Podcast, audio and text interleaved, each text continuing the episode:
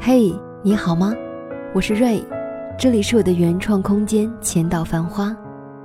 每天晚上九点，在我和你说晚安之前，总有一些故事和心情想要分享给你听。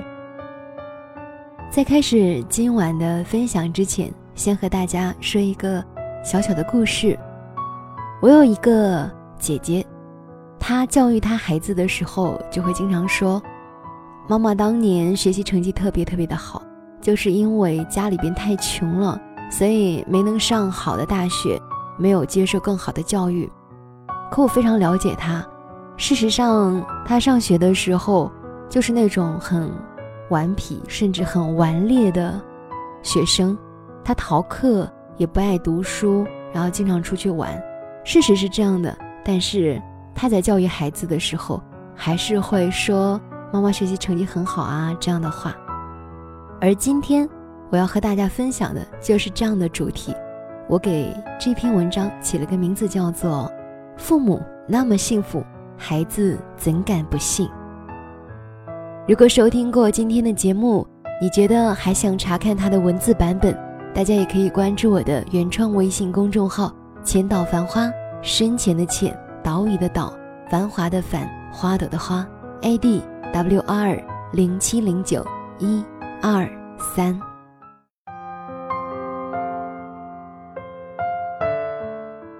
董小杰说要离婚，他和果树结婚才三个月。董小杰说，三个月足以看透果树这个人了，他根本不爱我。说完，董小杰给我举了个例子。董小杰说，他作为贤良淑德的新媳妇儿，周末起了个大早。把两个人的衣服扔进洗衣机洗，果树非但没有夸奖他，反而说他起这么早洗衣服，吵得他都没法睡觉了。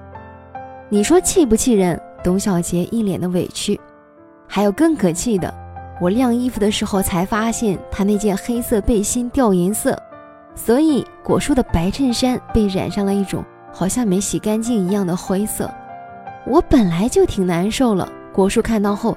不但不安慰我，还特生气的说我笨。我给他洗衣服，他还骂我笨。你说他还是个人吗？董小杰一脸的正义凛然。在董小杰心里，最完美的婚姻就是像爸妈那样的。用他的话来说，爸妈从来没有红过脸，什么事儿都是和和气气的商量。老爸特疼人，每次都夸老妈。照顾老妈，婚姻就应该是这样的。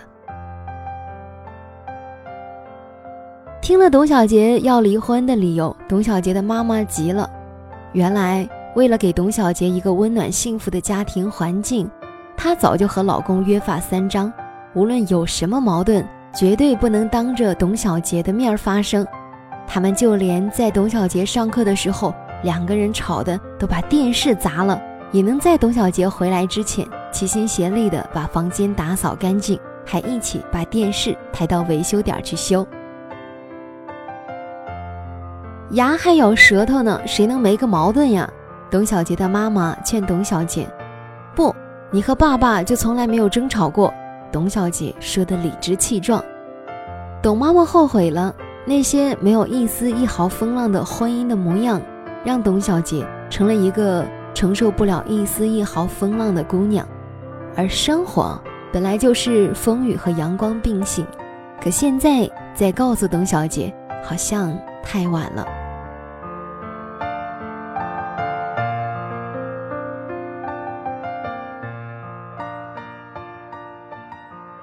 吴丽是个热情又善良的姑娘，从小学到高中的校园生活中，她书念得好。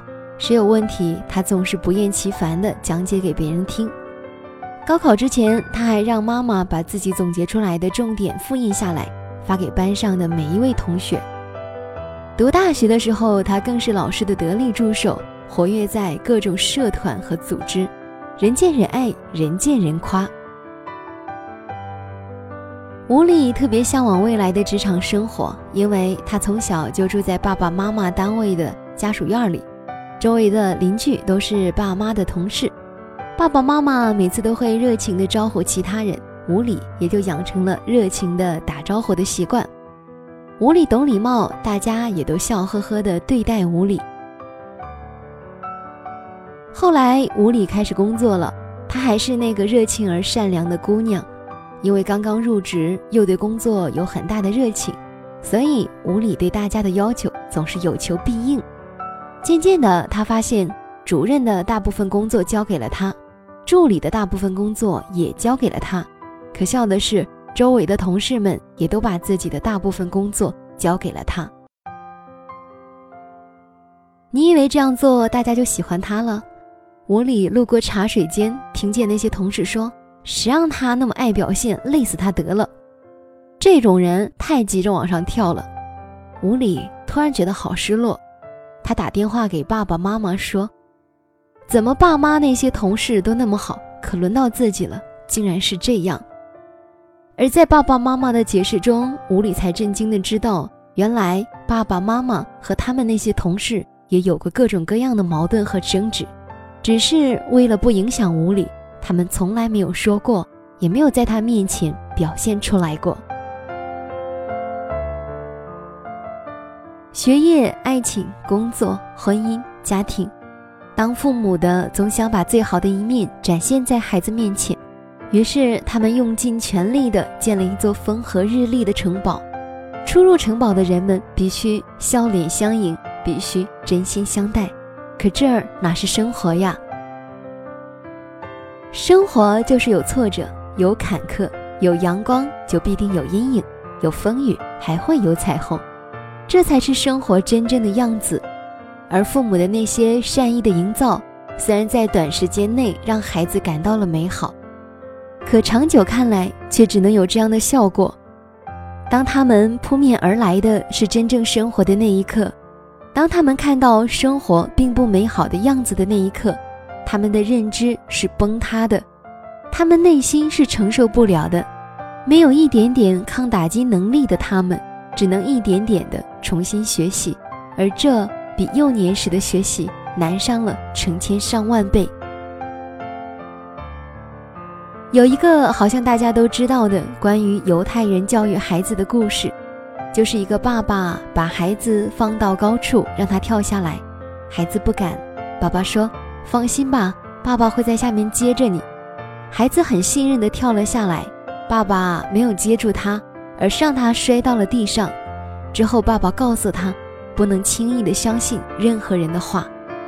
显然，这个故事里的爸爸在制造困境，让孩子在困境中学会生存的技能；而反观我们很多的父母，竭尽所能的努力是为了遮挡住生活中所有的问题，却让孩子失去了所有成长和磨练的机会。其实，一个好的父母不必拥有那么大翻天覆地的能力，他们需要的只是带着孩子看到生活本来的样子，并把他们会的、可以处理好的事情，耐心的带着孩子经历一遍。而孩子在这样真实的世界里，自然而然的就长出了能经风历雨的勇敢和强壮的样子。好啦，这就是今天想要分享给你的故事和心情。如果你觉得这篇文章还不错，可以把它分享给你的朋友，分享给那些需要的人，或者大家也可以在文字下方为这篇文章点赞。那如果这篇文章有什么地方触动到你，你也可以把它写下来给我留言。今天的节目就是这样，我是瑞，祝你幸福，晚安。